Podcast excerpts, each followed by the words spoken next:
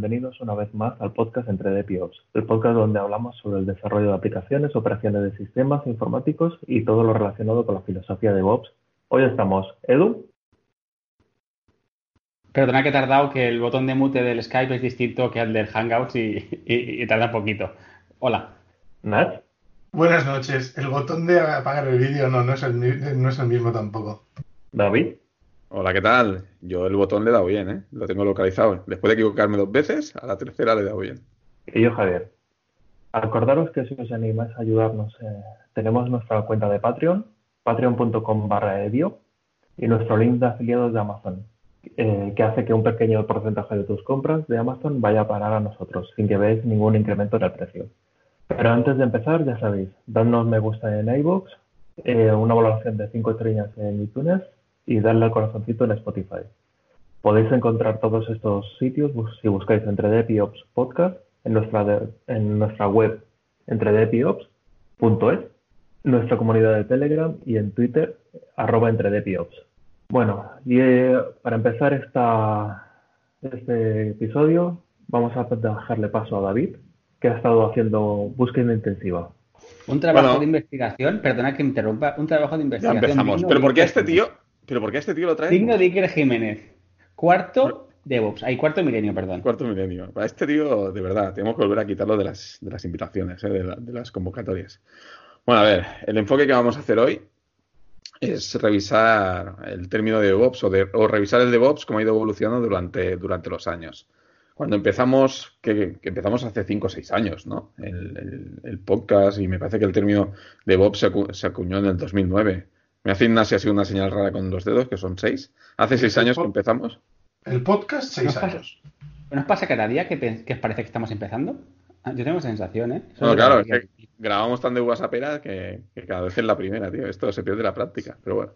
Entonces, bueno, el, básicamente en seis años hemos visto que ha, variado mucho, ha, mutado mucho lo que se entiende por DevOps y demás, y, y hablando entre nosotros, pues pensamos, oye, ¿y si hacemos un poco un repaso de qué se entiende hoy en día por DevOps, de dónde venimos, por así decirlo, a dónde vamos, súper filosófico todo, y, qué más implica ¿no? el DevOps, más allá de, una definición.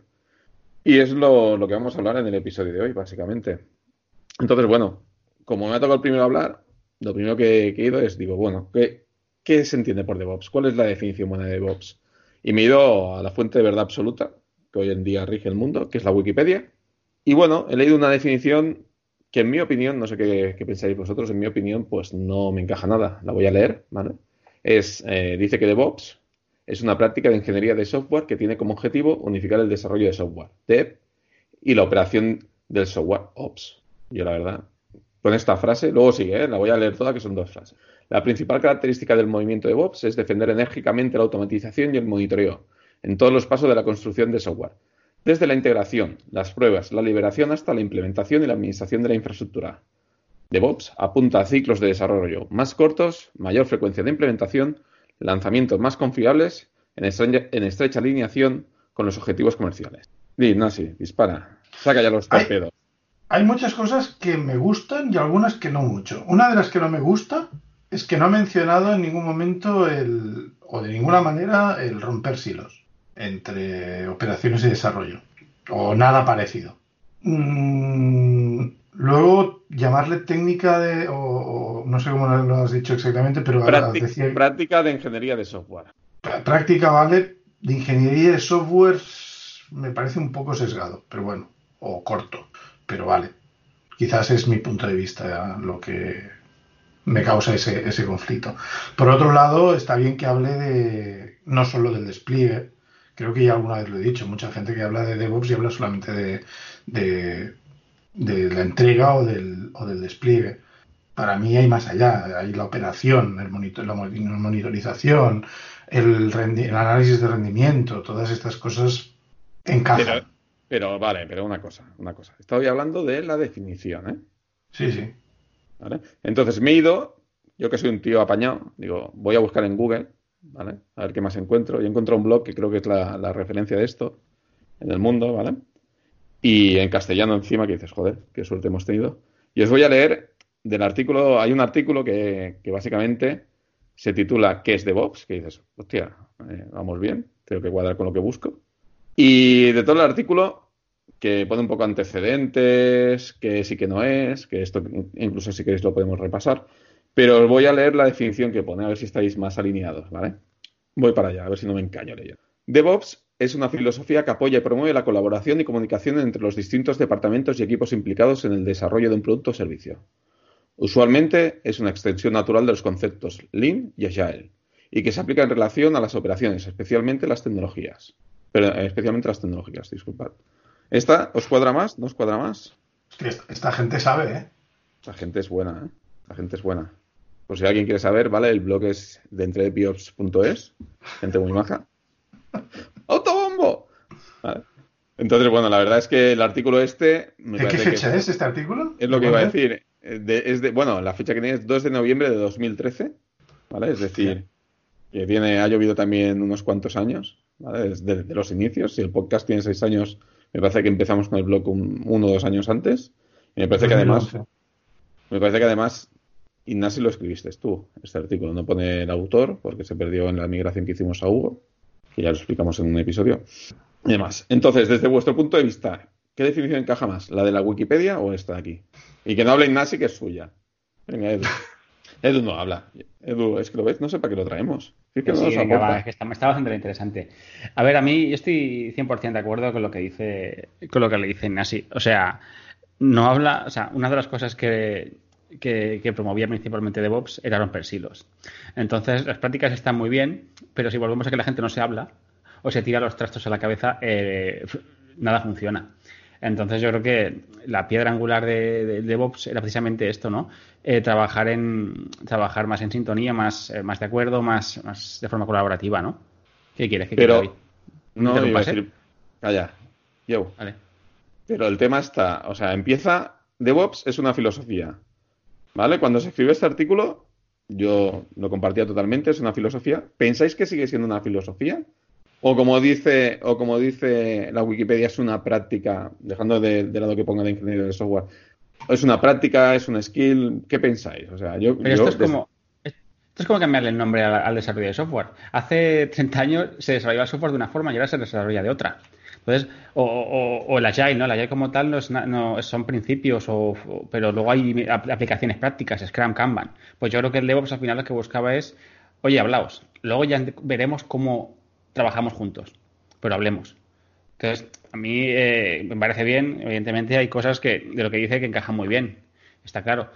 Pero puede haber otras que, que otras prácticas que sean peores, por así decirlo, pero no implica que no estés haciendo DevOps, ¿sabes? Al final, ¿sabes? Eh, si queremos asociar una forma de trabajar en cómo se comunica la gente o cómo trabaja en conjunto, pues vale, pero creo que nunca ha sido ese el escenario o la intención. Dejadme que siga leyendo este pedazo de artículo que ha hecho estos cracks, ¿vale? El punto de antes de la definición dice, ¿qué no es DevOps? ¿Vale? Y, y enumera tres puntos, ¿vale? DevOps es utilizar herramientas como ¿vale? Yo eso lo he leído y lo he leído hace mucho, ¿vale? Que DevOps no es filosofía, DevOps, además lo leímos, me parece, ese artículo todos, que DevOps es implantar cierto tipo de herramientas que facilita, yo que sé, el despliegue continuo y demás. Eso, cuando se escribió este artículo, ya se decía que no era eso. ¿Pensáis que eso ha mutado o estamos alineados en este sentido? o sea, mi opinión, o para mí, y desde mi punto de vista, DevOps no es utilizar una herramienta en particular o un conjunto de herramientas en particular. Es más, puedes hacer cosas de formas distintas con las mismas herramientas y con diferentes herramientas. Por lo tanto, las herramientas no, en mi opinión, no definen DevOps. Sí que es cierto que vas a hacer ciertas cosas, pero vas a hacer ciertas cosas eh, eh, que necesitas hacer de unas maneras y vas a buscar las herramientas para hacerlas. Es decir, son un medio para conseguir un fin. Las herramientas son un medio para conseguir el fin. Em, sí, sí. Y, aún diría algo más que, quizás no, no, no, es tan, no es tan limpio. Eh, el fin mm, tiene que ser. Ahora no sé si lo voy a decir bien. O sea, ese fin no justifica todas las herramientas. Pensaba que es decir, ese fin no justifica los medios. Iba a decir, Bueno, de hecho, un poco es lo que estoy intentando decir, pero no quería decirlo así. sin decir eso, ya, ya, ya, si te veo venir. eh. No quería decirlo así. O sea, hay veces que vas a elegir cosas distintas en casos distintos y, y bueno. Yo creo que lo de No, la que, ver, filosofía, lo de la filosofía sigue siendo vigente. Eh, puede ser que haya evolucionado en algunos aspectos. Puede ser que incluso entonces, cuando escribimos esto, no tuviese una sola forma de hacerse las cosas. Tampoco creo que digamos que hay una sola forma de hacer las cosas. Y para mí decir DevOps es hacer esto así, es decir que solo hay esa forma de hacer las cosas según esa filosofía. Para mí eso no es correcto, porque hay varias formas de hacer las cosas, con varias herramientas, con varios procedimientos, y puede ser que hacer lo mismo con un equipo implique hacer unas cosas de una manera y con otro equipo, cambiando a todos los miembros de- del equipo, significa hacerlas de otra. Es como elegir un lenguaje o una plataforma tecnológica. Lo vas a cambiar, pero la filosofía con la que la vas a elegir va a ser la misma. O de- Javi, ¿cómo lo ves? Que por un lado es, eh, considero que es correcto la definición de la Wikipedia para un nivel, para simplificar, que es lo que en muchos artículos de la Wikipedia hay, porque realmente eh, se dice que la Wikipedia tiene muchos errores y no es que tenga muchos errores, pero suele simplificar bastante las cosas para no entrar en si hay una discusión de eh, hay silos, no hay silos, qué son los silos, para qué. O sea, eh, cuando estás intentando arreglar la guerra de los silos, significa que hay una guerra. Tienes que explicarlo. Entonces, para, no, para simplificar, yo lo veo relativamente correcto para, un, para una persona que no tiene ni idea de cómo funcionan internamente las empresas. Eh, esa explicación me parece válida. A nuestro nivel, eh, entiendo que nos queda insuficiente, porque es eso, eh, le falta alguna cosita más, pero tampoco no, no le veo el porqué, teniendo en cuenta que la Wikipedia es generalista. De otra forma, eh, en artículos especializados que te digan que porque utilizas, yo qué sé, Git, ya estás haciendo DevOps, pues no, porque las herramientas no definen en la, la filosofía, pero sí que la filosofía tiene unas herramientas que se han vuelto muy clásicas, pero tampoco, o tampoco significa que utilizar las herramientas te convierta en, en, en DevOps simplemente por el uso, porque eh, también Git se puede utilizar para, para Waterfall eh, o para lo que sea. Eh, Estaba, estaba mirándome el artículo que o sea, la página de la Wikipedia de esto. Tengo que decir que, que pronunciado, la definición, suena a eso, pero leído me da la sensación de que cuando dice que como objetivo, que tiene como objetivo unificar el desarrollo de software y la operación del software, ahí están hablando de los hilos. Y quizás al leerla Sí, no la pero- he entendido así. Luego también quiero decir otra cosa y es que el, eh, esta es la definición del primer párrafo que sale en el artículo, luego hay una definición de historia y luego hay un punto que se llama que dice herramientas DevOps.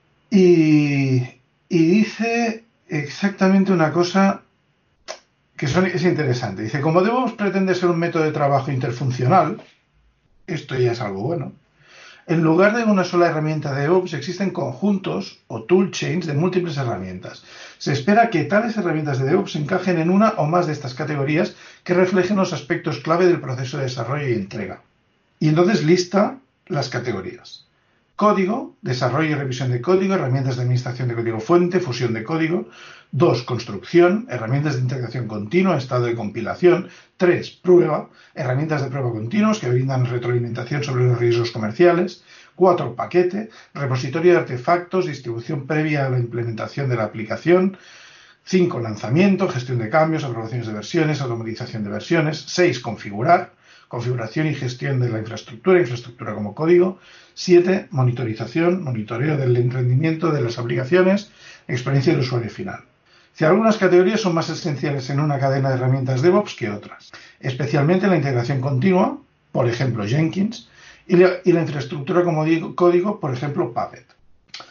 Bueno, no me he leído más hasta ahora, pero creo que a veces este es uno de esos casos en los que leerte la cabecera no te da el titular, no te da toda la información.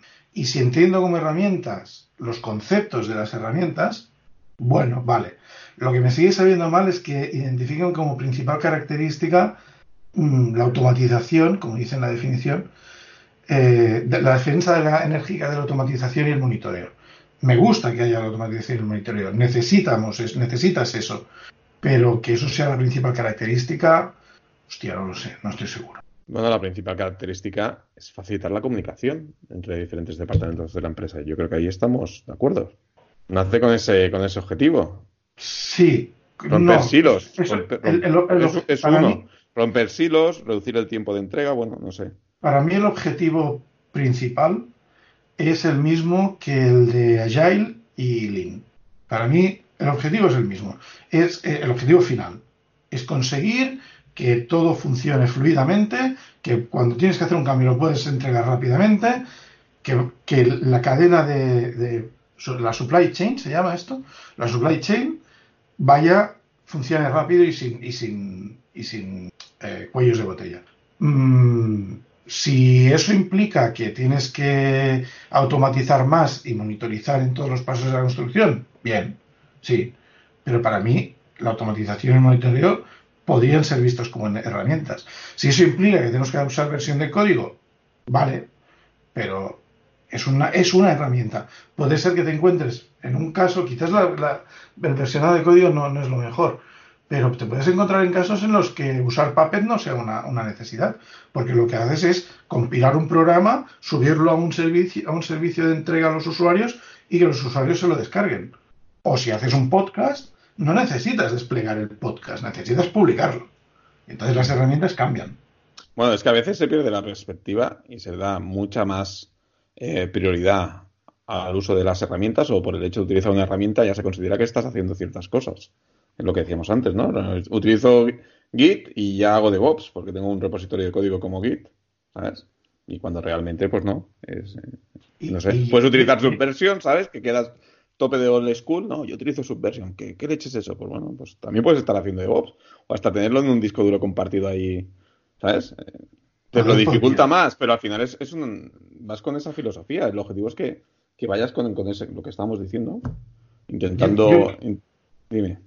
Yo creo que, en ese, que eso es lo que estoy intentando decir. Yo creo que poderse hacer con otras herramientas se puede hacer. Hacer DevOps no, o usar DevOps o aplicar DevOps no es usar estas herramientas, es usar unas herramientas como estas o parecidas de unas maneras, de, unas maneras quizás no muy determinadas. Vale. Pasamos al siguiente punto de que no es DevOps, que escribió aquí una gente muy maja y enrollada. ¿vale? DevOps es que desarrolles y opera, eh, perdón, desarrolladores y operaciones hagan las mismas tareas. ¿vale? Cuando se dice busco un DevOps para administrar los sistemas y desarrollar todas las aplicaciones de la compañía. ¿Eh? O la típica oferta, ¿no? Dicen así que no. Está aquí saturando el vídeo. Para mí eso es muy mal, además. Pero realmente, perdón, ¿eh? Pero realmente, y junto con el punto de abajo, ¿vale? Que dices que DevOps no es un, no es un nuevo rol o perfil laboral, al final va bastante, bastante juntos. Eh, yo creo que eso es una de las grandes cosas que yo he visto estos últimos años que ha, entre comillas, mutado. Es decir, eh, de no oírse nada de DevOps, de oírse en ciertas eh, ofertas de calidad que tú podías decir, hostia, esta oferta es interesante porque mira lo que piden, piden DevOps, pide a alguien que sepa filosofía, que aplique filosofía de DevOps con estas herramientas, que veías lo que decíamos, el toolchain de herramientas más o menos relacionadas que eran mainstream en la época, a mutar totalmente, decir, busco un DevOps. Y eso, ahora pegas patadas. Tú te pones DevOps en, en LinkedIn y vamos, que Dios te pide confesado con todos los con todos los recruiters que te vienen a, acosar. De hecho, yo pedí que cambiaran el, Cuando entré en la empresa donde estoy ahora, pedí que cambiaran el título que me habían dado. Porque era DevOps Engineer y yo no quería eso. O sea, yo sigo pensando que lo del rol o perfil laboral mm, está, está mal. O sea, sería como decir, no, tú no eres un software engineer o no eres un developer, eres un agile. No, no, no.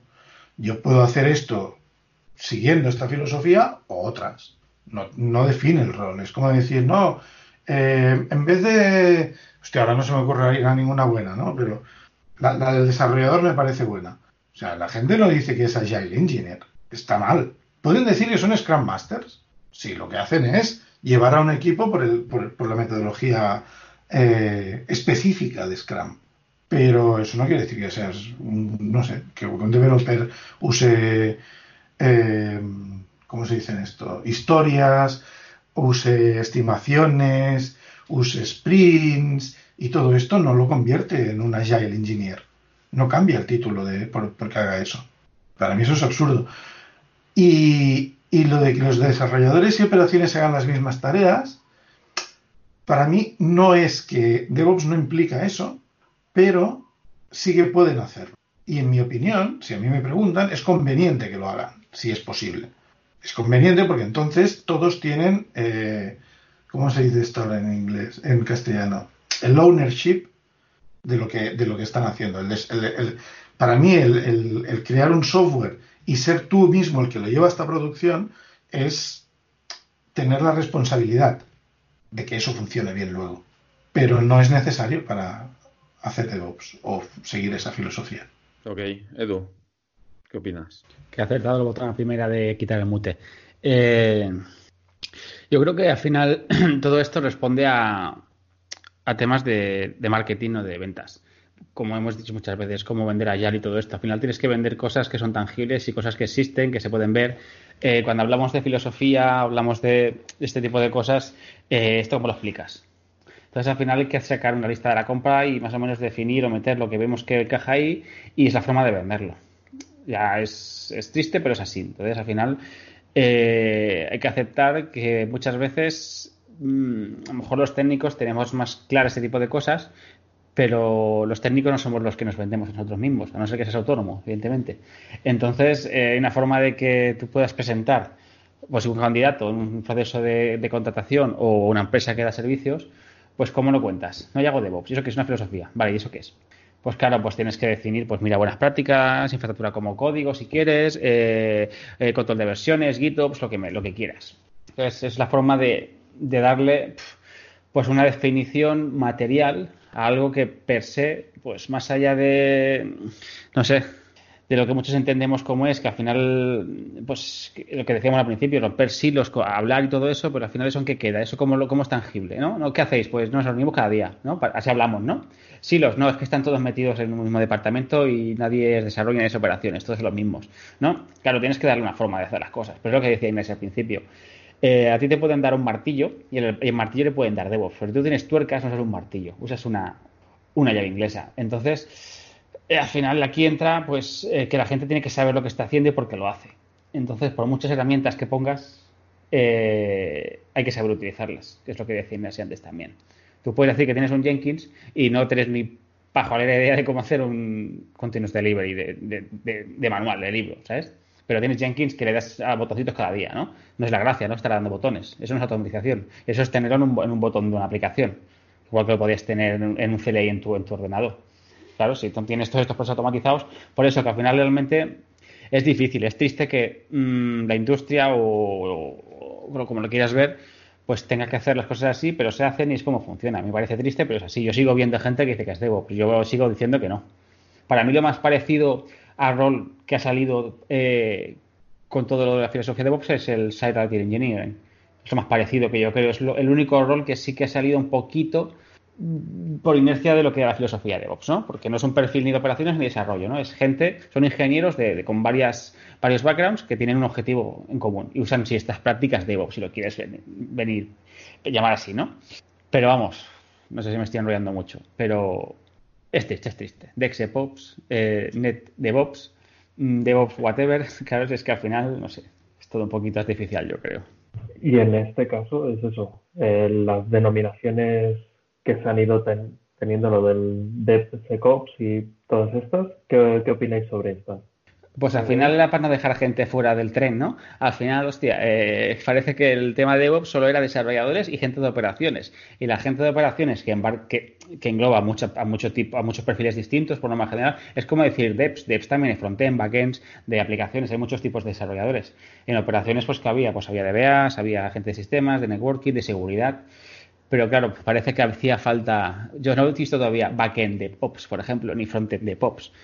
Pero bueno, parece que era más complicado vender todo el tema operaciones y le han puesto más prefijos al, nombre. mientras hablas, voy a hacer una búsqueda en LinkedIn. ¿eh? Hemos dicho que has dicho, a ver, backend DevOps. Net, Es- Net, Net. DevOps creo que era y Sec DevOps o SecOps, no me acuerdo cómo eran los es que- nombres, es no que- sé. Es que me hace, me hace mucha Tira, gracia. tira un dado, coges un, mira, coges un dado con Ops, otro con Devs y otro con otra cosa. Y lo tiras y qué te sale. A ver, ¿dónde está esto? Net DevOps. Sí, sí, de hecho Ops, es que... te- tal, encuentras. No, de- Pero sí. Net DevOps. Veo un tío que tiene aquí un... Su perfil es ese. Sí, pero eso no crea, eso no crea un rol, eso no crea una filosofía. A ver, No, pero bueno... Pero que- es uno que se ha puesto eso en el Sí, pero que me hace mucha gracia. Y luego, a ver, yo he visto, yo he visto Pero gente que se pone en LinkedIn el título, o sea, hay empresas que tienen matrices de, por categorías para, para más, encasillarte en un rango salarial, que está bien. He visto gente que se pone las siglas de algo que es interno, que tú fuera no tienes ni idea de lo que es, y se lo han puesto en LinkedIn con dos pares de, de narices, ¿sabes? Y dices, a ver, eh, ¿eso qué es en el mundo real? Si no sé ni qué significan las siglas que has puesto. Pa- Pero Para bueno. mí, para mí el, el tema de los nombres extra depende de con qué casos. Porque claro, puedo pensar en algún otro que no me gusta tanto. Pero si estamos hablando de cosas como DevSecOps, por ejemplo, em, para mí la gestión de la seguridad forma parte de las operaciones. Llamadme chapado la antigua, pero forma parte. La, gestión del networking y la gestión de las bases de datos también forman parte de las operaciones. Quizás porque soy un ingeniero de sistemas que por, por necesidad y luego por gusto se ha ido cambiando la, la gorra. Pero, pero que se, que, se, que se quiera hacer el espacio para incluir otros, otros trabajos no me parece mal. Ahora bien, por ejemplo, en el tema de la administración de bases de datos, hay una parte que es responsabilidad del desarrollador, que es el modelo de la base de datos. Eh, Eso tiene que haber ahí un contacto entre la gente que administra la base de datos y el que crea el modelo, si son distintas personas. Y entonces, ¿qué pasa aquí? ¿Cómo se gestiona esto? No sé, es, es muy ambiguo. Pero luego podría hablar de otros términos como full stack. ¿Hasta dónde llega ese stack y ese full? Para y vete al lavabo de tu casa a lavarte la boca con jabón.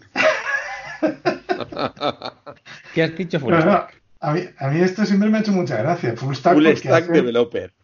Sí, Arriba, o sea, full- yo, he- yo he encontrado diferentes versiones del full stack. El full stack es, no, no, yo, que es lo como yo lo entiendo, ¿eh? es yo soy un ingeniero de software que escribe desde el frontend hasta el backend. Dices, vale, ahí te has dejado media pila. De ese stack te has dejado la mitad, por lo menos.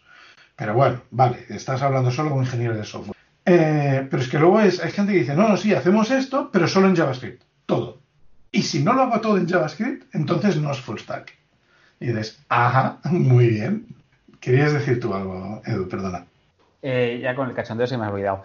Eh, sí, esto es lo que, sí, lo que decías de que es como lo, de, que- lo que he dicho yo antes, y tú has dicho ahora en operaciones y lo he dicho en desarrollo. Eh, dicen, dices devs, pero devs hay muchas disciplinas, backend, frontend, eh, y en operaciones igual. Y luego hay especializaciones, hay gente que está especializada en seguridad, hay gente que está en networking, hay gente que está en sistemas, igual que hay storage, hay mil cosas. Depende de lo que necesite la empresa. Necesita gente más especialista o más generalista. Eso al final es lo que necesite el equipo o la empresa. Pero claro, esta- este- esto de poner prefijitos es como decir, no, es que antes DevOps no contemplaba la seguridad. Perdona. La seguridad, como ha dicho Ignasi, tiene que estar, tiene que formar parte de tu día a día. Punto. Y no solo en operaciones, sino también en desarrollo. Porque los bugs suelen estar en aplicaciones que tú instalas, que a lo mejor instala la gente de operaciones, si lo quieres ver así, un servidor de aplicaciones, un servidor web, pero el desarrollo también tiene problemas de seguridad y ahí también hay que meter mano. ¿Sabes? En lo que tú haces puedes tener un, un overflow o un SQL injection o lo que sea. Ignacio, Sí, yo, yo quiero plantear una pregunta que va a desplazar un poco el tema. No sé si queréis decir algo vosotros, Javi o David. No, no, tira, tira la pregunta. Tira. no, tira, tira. Vale. Em, para mí DevOps no es una cosa individual. DevOps es una cosa de equipo, es una cosa de, de tal. Eh, y evidentemente el nombre incluye muy claramente a desarrolladores y a gente de operaciones. Ya con el nombre queda muy clarito, creo. Pero ¿son los únicos roles que tienen que estar implicados de una organización? Yo ya sabéis lo que opino. Que, no, que tiene que implicarse a toda, a toda la organización que tenga algo que ver con el desarrollo de ese software. Y cuando me refiero a eso, me refiero, por ejemplo, a gente que normalmente no implicarías. Por ejemplo, el departamento legal. Si tu organización es suficientemente grande para tener un departamento legal, el departamento legal. ¿Vale? Ahí normalmente los softwares eh, hacen gestión de datos, tratamiento de estos datos. ¿Vale? Y un developer no tiene por qué tener presente cómo hay que comportar, o sea, o que- cómo hay que tratar esos datos o cómo hay que a comunicarle al usuario que va a tratar esos datos la compañía. Y esto yo creo, sobre todo las empresas pequeñas, creo que es uno de los grandes fallos que tiene. Igual que he dicho el departamento legal, pues bueno, cualquier tipo de departamento, ¿no? El de usabilidad, accesibilidad, normalmente cuando se desarrolla, ¿vale? Nunca se tiene en cuenta la accesibilidad para, la, bueno, para las personas que tienen algún tipo de dificultad. Entonces, cosas de estas, ¿no? Entonces, un desarrollador sabe explicar muy bien código, lo escupe rápido, lo despliega y tal, y ya está. Adelante. ¿Vale? Edu. O bueno, Javi, perdón, que está pidiendo paso. Javi, adelante. No, que precisamente es eso.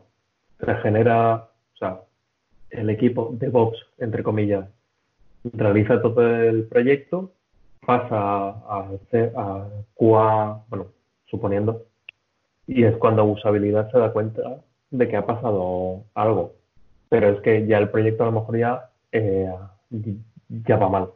Y entonces realmente ha sido un desarrollo eh, filosofía de DevOps durante su proceso de creación, pero lo que pasa es un waterfall, un, un desarrollo normal que se enteran al último momento que el departamento legal tenía que hablar, que el departamento de, bueno, departamento, o la gente eh, de comunicaciones tenía que explicar no sé qué, o cualquier cosa. O sea, realmente eh, el problema es ese. Si no involucras a todos los departamentos que puedas, o a lo mejor no, pero es interesante que estén en los primeros momentos del desarrollo, por si acaso sí que tienen que tener algo que ver, para que realmente tengan algo que decir. Si no, el problema es ese. Se lo van a decir al final de todo y, y el trabajo va a ser un problema.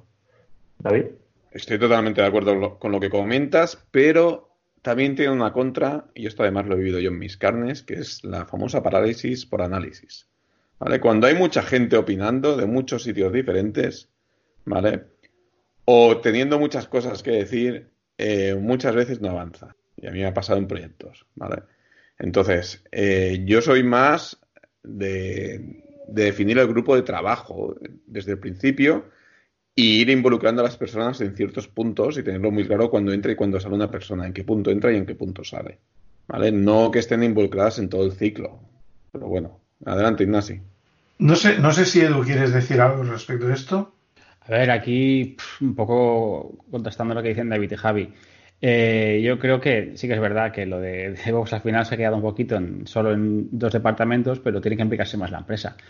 Pero también es verdad que sí que es sí que veo necesario, que es lo que opina David, que al final los equipos tiene que haber la gente que, tiene que haber. No tiene que estar todo el mundo si realmente no aporta nada o no tiene sentido porque el, tipo de proyecto, no ese perfil, no tiene nada que decir. También es verdad que muchas veces la gente se cree que sabe lo que quiere en un determinado ámbito y no está la persona que domina ese ámbito algo sale mal y luego dice, la gente se pregunta, ¿por qué no le dijimos al, no sé, al de marketing que, que estará? No es que queríamos que. Entonces, claro, a veces mm, tú puedes pensar que sabes qué necesitas, o a lo mejor hay que ver eh, el proyecto, cómo se define, y luego ver quién tiene que salir. ¿Sabes? Es complicado, ¿eh? pero entiendo el punto de David también. ¿eh? Es complicado. al final mucha gente opinando es, es, es, una pelea constante. Hay, respecto a esto de la, de la ¿cómo lo has llamado? Parálisis por análisis. Sí, sí, parálisis por análisis. Eh, respecto a esto, el parálisis por análisis, hay una cosa que es la metodología. Y la metodología tiene que regular qué, quién, cómo, cuándo y hasta dónde. Y ahora me doy cuenta de que esto quitado de sacado de contexto puede sonar muy mal. La cuestión es, por ejemplo, cuando tú tienes una, una reunión, tú tienes unas formas de llevar esa reunión. Y entonces dices, vale, pues vamos a hacer timeboxing y vamos a hablar de estos temas y para cada tema vamos a hablar 15 minutos. Y todo el mundo puede hablar durante 15 minutos de este tema. Pero pasados esos 15 minutos, este tema ya tiene que haber pasado. Esto lo llevan muy bien eh, y está muy descrito y muy explicado en muchos casos en, en Agile. Agile lo explica.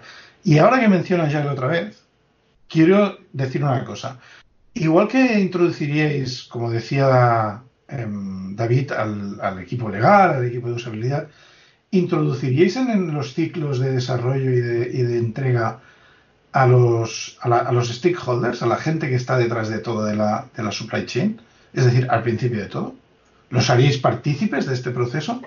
¿Pero en qué punto del proceso? En el punto que sea necesario. En el punto de que conozcan que hay algo ahí. Que, que es la gente que está al principio de todo, porque después de los que están al principio de todo, está luego la gente que hace el diseño, la gente que hace la especificación, la gente que... Todo el supply chain sigue siendo el mismo que, que con una metodología distinta. Solamente que es un momento en el que todos tenemos que conocer un poco lo que, hace, lo que, lo que se está haciendo. No tenemos que ser capaces ni hacerlo, pero tenemos que conocer lo que se está haciendo. Pero, pero entiendo, a ver, yo no soy ningún especialista en estas cosas, pero entiendo que al final el, los stakeholders eh, delegan en el product owner un poco, digamos, su, su, punto de vista, ¿no? Un poco la, la toma de decisión, que para eso está el rol del PO, ¿no? Exacto. Para mí es así. Entonces, a ver, desde mi punto de vista, ¿los involucrarías durante el proceso? No, para eso tengo el PO. Es que si no, vamos a lo mío, vamos a demasiada gente opinando, ¿vale? Nunca yo a gusto todo el mundo y tiene que haber alguien Pero que... vuelvo, a decir, el problema, de, el problema de tener mucha gente opinando se resuelve con metodología, con liturgia, se resuelve con esto es así y lo vamos a hacer de esta manera. Vale, pero, no es así, lo vamos, y lo vamos a hacer de esta manera. Solo puede hacer una persona que tenga voy a utilizar una, palabra que no me gusta nada, ¿vale? El empoderamiento suficiente, ¿vale? Eh, que se lo dan los stakeholders al product owner. Tú no puedes ir ahí a decir, oye, tal, porque el stakeholder te va a decir, normalmente ese es además el sponsor del proyecto y te va a decir, a ver, ¿qué me estás contando? Si, el que pago soy yo, entre comillas, ¿sabes lo que te quiero decir? Entonces, para eso, para eso está el PO, no sé. no, estoy hablando de que vayas con un merluce y le pegues con ella en la cara a veces, a veces es necesario y, hubiese facilitado lo que estoy diciendo, Lo que estoy diciendo es a ese stakeholder, igual que, lo, que, lo, que lo haces con los desarrolladores, con los diseñadores, con la gente de, legal, con la gente de marketing, con todo el mundo que está implicado en el, en el, desarrollo y en la comercialización del producto, si es el caso, y si no es el caso de comercializarlo en el que sea, le das unas formas de interactuar en el desarrollo del, del producto. Le dices, mira, cuando tú quieras hacer esto que quieres hacer ahora, lo tienes que hacer siguiendo estos canales. Tenemos que hacer una reunión, tenemos que organizar un evento, tenemos que cambiar el proceso, eh, etcétera, etcétera. Eso es la liturgia, eso es la metodología. Y eso está bien. Un poco a lo que venía mi pregunta inicial sobre a quién más implicaríais en, este, en el proceso, en, en DevOps, viene, era una trampa. Era un poco una trampa, porque si aceptamos todo esto como lo estoy diciendo, y incluimos también a los stakeholders, lo que estamos hablando ya no es de DevOps. Pues entonces no, lo, acepto. entonces estamos hablando de Lean. Estamos hablando de Agile. Es que cada uno en el sector, en el sector en el que toca.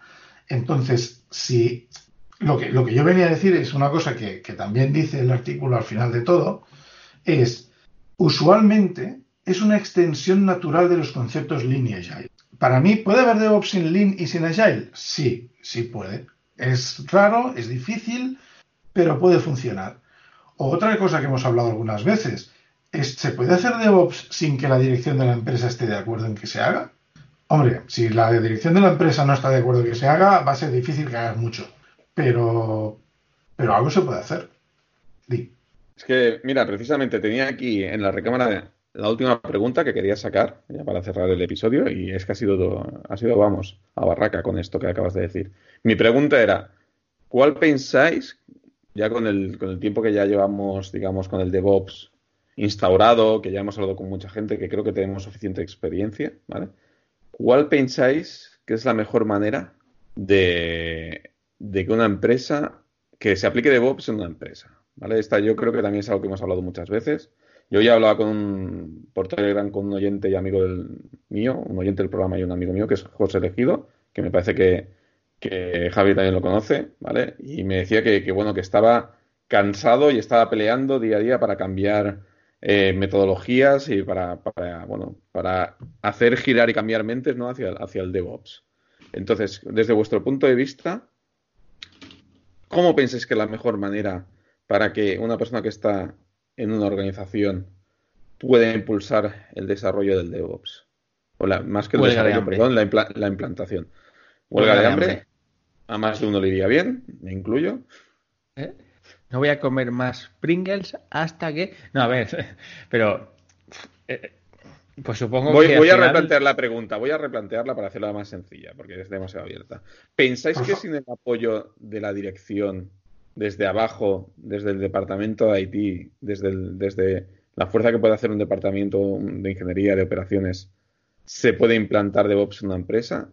¿O pensáis que se necesita que cierto sector de la, empresa con potencia se apoye? Cuando digo cierto sector, pues yo qué sé. ¿Cómo convenceríais al CIO? Porque al final es el CIO el que, o el CIO, el, el CTO o el que sea, el que define cómo se trabaja y puede defender- defenderlo en ciertos estratos de la compañía. A ver, al final yo creo que cuando tú quieres cambiar la metodología es porque está- quieres demostrar, o bueno, quieres demostrar, estás eh, viendo que lo que se hace ahora no funciona. Entonces al final tienes que enseñar pruebas, métricas, mm, lo que sea, diciendo que por motivos X eh, esto, no, esto- esto no va bien. Que sea eh, top-down o bottom-up, pues si estamos hablando de bottom-up, pues claro, al final, pues supongo que tienes que ir convenciendo poco a poco. Al final entiendo que un equipo se pone de acuerdo en esto, varios, porque ven que algo no funciona y necesitan mm, invertir en qué, en formación, en herramientas. Porque al final, eh, ¿quién te impide que tú cambies la forma de trabajar? en ciertos puntos. O sea, no creo que el CEO, ni el CTO, ni nadie baje hasta, no sé, hasta la mazmorra a decirle a unas operaciones cómo tiene que instalar un paquete en, una- en un servidor. ¿Sabes? O, o decirle a, una- a un, a un programador cómo tiene que compilar o qué botones de línea tiene que pulsar. Entonces, hasta cierto punto, ¿Estás seguro, Edu? Mira, mira, adelante, Ignasi. venga, que no sé qué quiere decir. Yo, es- llevo, llevo rato intentando callármelo. Nosotros hemos tenido esta semana, no, hace dos semanas, al CEO de la empresa desplegando. Lo he visto en LinkedIn. Me, Vale. me llena, Sí, me sí. llena de orgullo y satisfacción ver a tu CEO desplegando en producción. Con el gorrito de despliegue. porque si ¿eh? llegas Con el el viernes gorro por de despliegue. Pero le dio un botón, ¿eh? O sea, Ya, mira, pero bueno, le pero esa, puto pero esa es la gracia. Pero le un dijo el pero le ingeniero explicando ¿qué todo botón? lo que pasaba. Le, le- le apretó el botón, pero le estuvimos explicando y él estuvo preguntando, ¿y esto por qué, lo- por qué es así? Y esto es así porque, claro, tenemos una cosa que se llama Kubernetes y el Kubernetes hace esto y entonces tiene que ser así. Y ahora ha acabado el despliegue, pero Kubernetes está haciendo el, el rolling update. Y ahora to- todo, todo esto explicadito y todo explicadito. Y evidentemente supongo que debió entender lo que, lo que él no es un ingeniero. decía Él no que es un sí, ingeniero. sí, sí. Me imagino que en muchos casos debería decir que sí, como, como quien no oye al loco cantar, ¿no? Pero eh, luego él es consciente de que hay un esfuerzo ahí y un trabajo detrás. Y que sí, él ha ido, ha apretado un botón y ha desplegado la nueva versión de la, de la página web. Plus, plus, plus, todo muy bonito. Pero él es consciente de que hay un esfuerzo que se ha hecho. Vale, Pero dos pero cosas. ¿cómo ¿Y ese llegas a esfuerzo? ese Pero ¿cómo llegas ¿Y a qué ese cosas? ¿Cómo Y que ese a esfuerzo, ahora, ahora te lo cuento, y que ese esfuerzo se ha hecho para que la empresa cumpla sus objetivos, que es sacar más beneficio, hacer mejor su trabajo, optimizando los costes, entre Pero muchas dos- otras cosas. Eh, primero, que él te dijo que usaban en dirección ceonetes.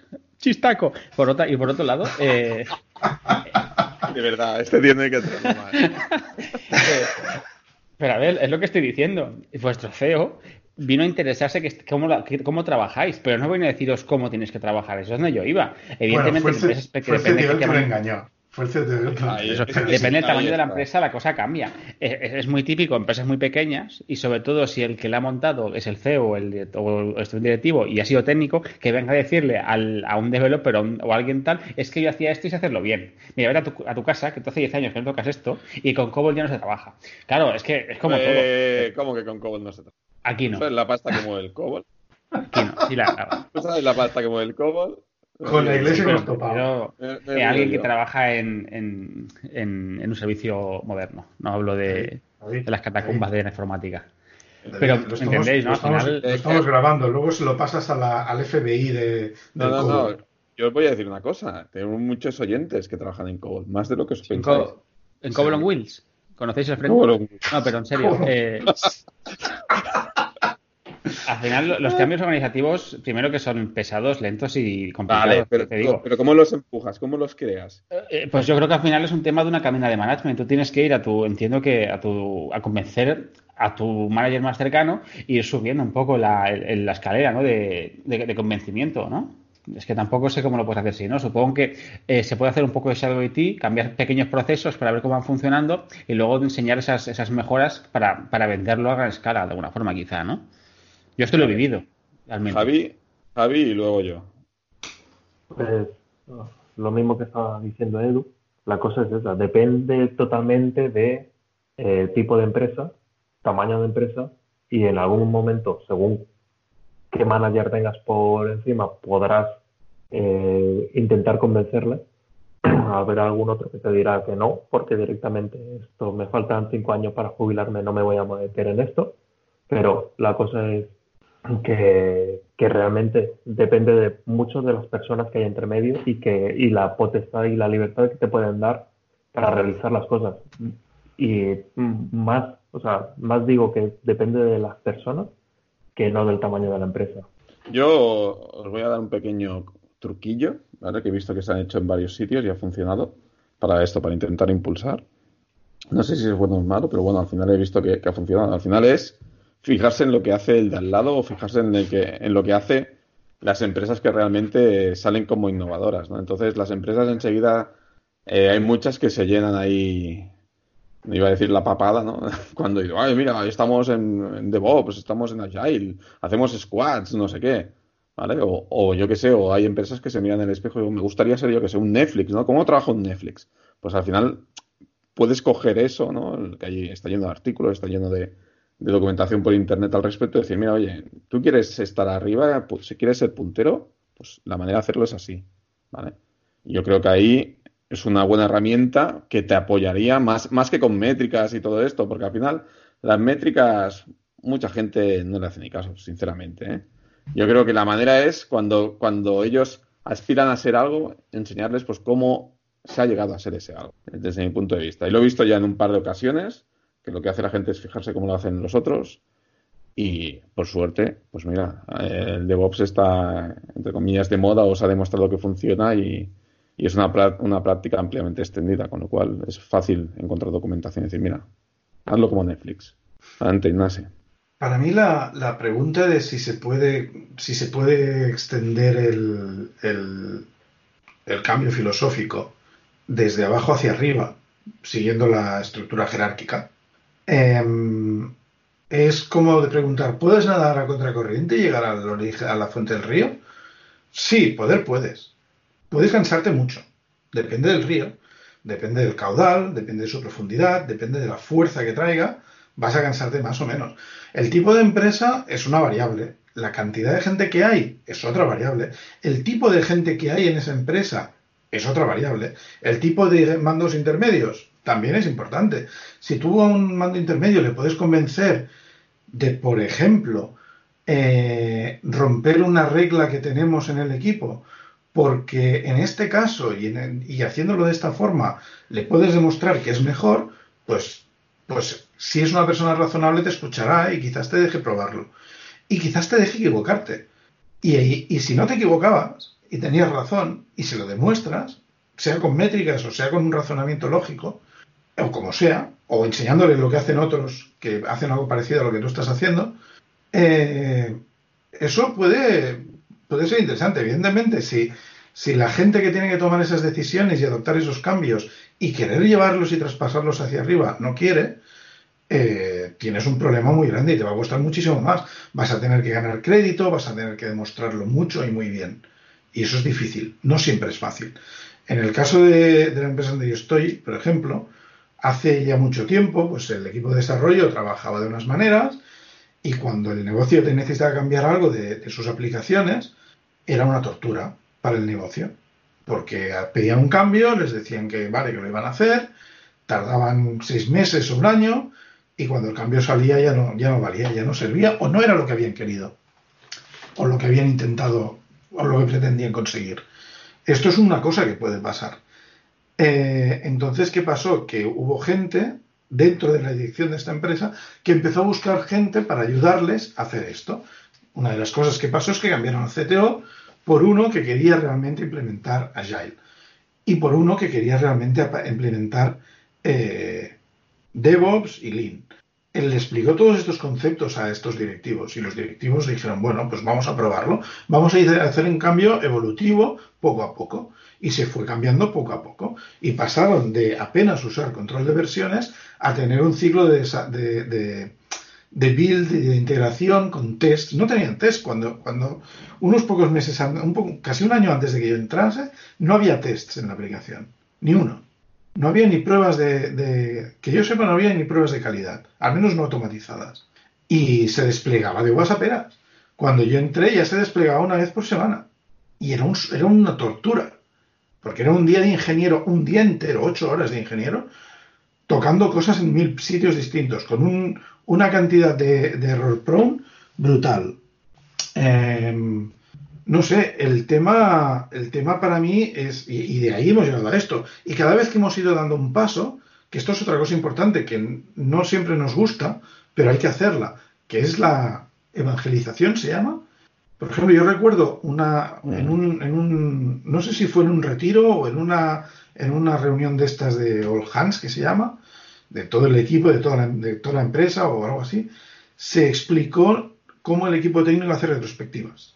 Y un montón de equipos que no eran técnicos, de gestión de, de, de, de comerciales, de, perdón, de, de marketing, de publicidad y todo, empezaron a hacer retrospectivas.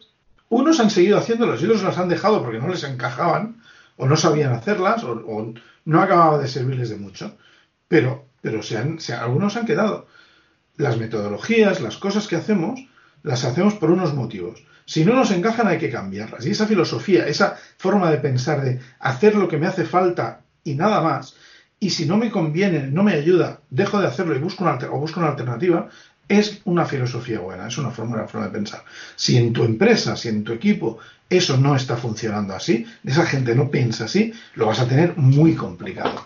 Y podrás hacerlo para las cosas de las que tú tengas una responsabilidad. Pero más allá es difícil. Ok, pues después de esto solo queda. Solo yo diría que, bueno, que ánimos a aquellos que lo intenten. que nos cuenten a ver cómo les va. No sé, ¿queréis comentar algo más? No. Eh, cerramos ya el episodio. Pues ya sabéis, si os gusta nuestro trabajo, corre la voz, valorad con 5 estrellas en iTunes, me gusta en iVoox y corazoncito en Spotify y buscarnos en 3DevOps en la web. Nuestra web es entredeviops.es. Tenemos el Telegram, que os podéis eh, entrar a través de nuestra web. Cuenta de Twitter, arroba y darnos feedback. Y acordaros que si os animáis a ayudarnos, uh, lo podéis hacer a través de nuestra cuenta de Patreon, patreon.com barra edio, y nuestro link de afiliados en, de Amazon, que también está en nuestra web. Ha llegado el momento de despedirnos. Edu. Nos vemos. Nart. Hasta la próxima. David. Venga, cuidaros mucho. Through the centuries, the endless string of memories. Through the progress and the waste. The rivers flow, the sun will blow, the seeds will grow, the wind will come and blow it all away. 'Cause we are just a memory replaced.